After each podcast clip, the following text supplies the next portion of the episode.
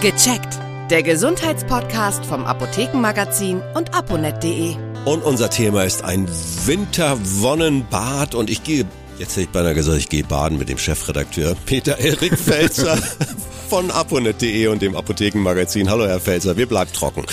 Hallo, das genau. Wir bleiben, obwohl es kein trockenes Thema ist, bleiben wir zumindest außerhalb der Wanne. Ist aber trotzdem ja schön, so ein Winterwonnenbad, so haben Sie das genannt. Wie sind Sie denn darauf gekommen, auf die Wonne?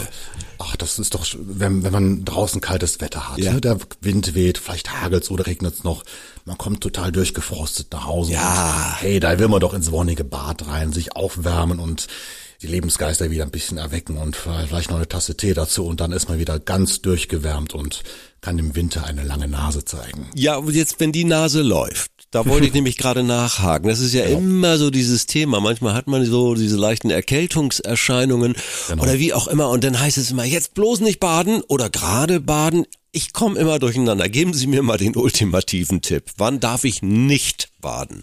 Dann darf ich nicht baden. Ich würde zum Beispiel, wenn man Fieber hat, nicht baden gehen, wenn man Mhm. gerade beim Thema Erkältung wäre und auch wenn man ein bisschen härter erkältet ist, ist vielleicht der harte Temperaturgegensatz nicht ganz so gut. Ja. Prinzipiell sprechen ein paar Grunderkrankungen gegen Baden. Also gerade als Diabetiker sollte man aufpassen. Das ist zum Beispiel die Hitze, die einem nicht so gut tut. Mhm. Aber auch, dass die Haut, die Haut von Diabetikern ist ja ein bisschen sensibler und empfindlicher und die darf auch einfach nicht so lange mit Wasser in Kontakt kommen. Ach.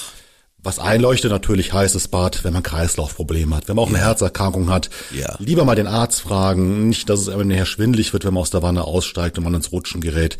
Also im Zweifelsfall die Ärztin oder den Arzt mal fragen, ob, wenn man eine Krankheit hat, das Baden angebracht ist oder ob dann doch lieber die Dusche das Bessere ist. Es gibt ja dann auch so diesen Tipp, jetzt ganz heiß baden, also bis zur Schmerzgrenze.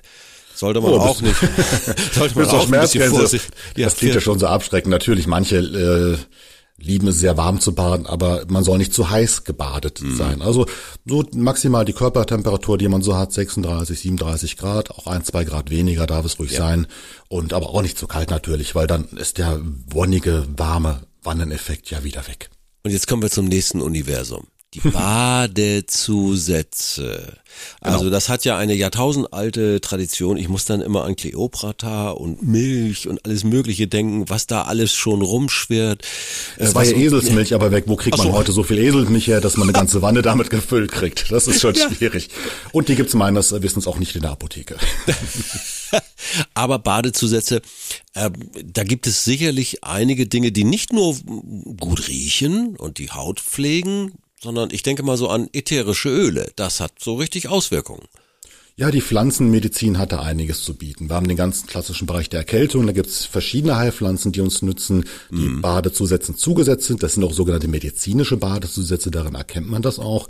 Da ist zum Beispiel Eukalyptus drin, Thymian ist sehr beliebt oder auch Ja. Kampfer. Ja. Und die befreien die Atemwege ein bisschen und die tun sehr, sehr gut. Ganz wichtig, äh, nicht jede Heilpflanze eignet sich auch für jüngere Kinder. Mhm. Da bitte ganz, vor allem bei Eukalyptus und Kampfer muss man vorsichtig sein, da kann es zu Krämpfen in den Atemwegen kommen, wenn man Ups. das überdosiert. Ja. Deswegen immer beim Badezusatz schauen, bei Erkältungen oder generell, ist es für Kinder geeignet oder nicht. Also für unter Sechsjährige immer spezielle Kinderprodukte verwenden. Andere Heilpflanze, die zum Beispiel sehr wichtig ist, äh, ist der Rosmarin.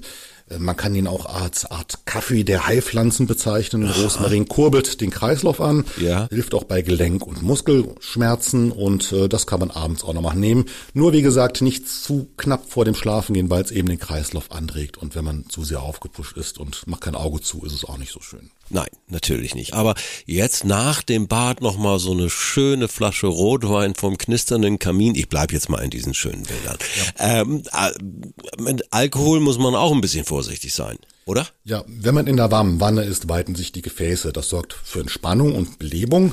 Aber andererseits nimmt der Körper damit den Alkohol auch noch ein bisschen schneller auf. Und deswegen würde ich sagen, nach einem schönen Wannenbad besser keinen Alkohol trinken. Es kann auch auf den Kreislauf gehen und äh, wie gesagt, lieber auf Nummer sicher gehen. Lieber die Badezusätze nehmen, langsam aus der Wanne aussteigen, also nicht zu ruckartig, damit man nicht schwindelig wird. In Ruhe abtrocknen, vielleicht eine schöne Lotion oder Creme nehmen, um die Haut zu verwöhnen. Schlafanzug an, Bademantel an und dann gerne vor den Kamin setzen, gerne mit Ja. einer Tasse Tee Ja. äh, oder einer warmen Milch. Sie ist ja fürs Einschlafen gut, aber bitte nicht das Glas Rotwein nehmen. Wo Sie gerade dieses mit dem Aufstehen und dem schwindlig werden schwarz vor Augen, also wer das noch nicht erlebt hat, der hat ja noch nie gebadet.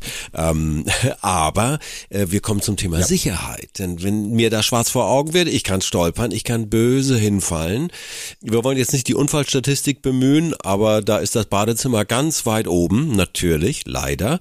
Worauf muss ich achten, wenn es um die Sicherheit geht? Wenn ich aus der Wanne aussteige, tue ich das in der Regel noch, wenn das Wasser drin ist und lasse das Wasser danach ab. Mhm. Einfach schauen, ist die Wanne rutschig oder nicht. Man kann spezielle Matten in, in der Wanne anbringen oder rutschfeste Saugnäpfe, ja.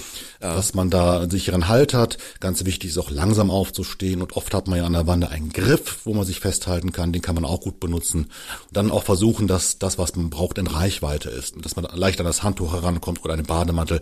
Nicht, dass man sich so weit strecken muss und dann vielleicht auch zum Rutschen kommt. Dann, wenn man aus der Wanne aussteigt, auch vorsichtig schauen, am besten auf den Badezimmerteppich gehen, äh, nicht auf die Kacheln, wo vielleicht auch noch ein bisschen Wasser da ist, ein bisschen Schaum, dass ja, es glitschig ja. wird, dass man ausrutscht. Das möchte man ja nicht. Nein, auf keinen Fall werden wir ausrutschen, wenn wir wonnige Winterbäder jetzt genießen, dank Ihrer Tipps. Das war Peter Erik Felzer, Chefredakteur von abonnet.de und dem Apothekenmagazin. Herzlichen Dank, ich freue mich aufs nächste Mal. Gerne und ich freue mich auf das nächste Wannenbad. Danke, tschüss. Tschüss, Harras.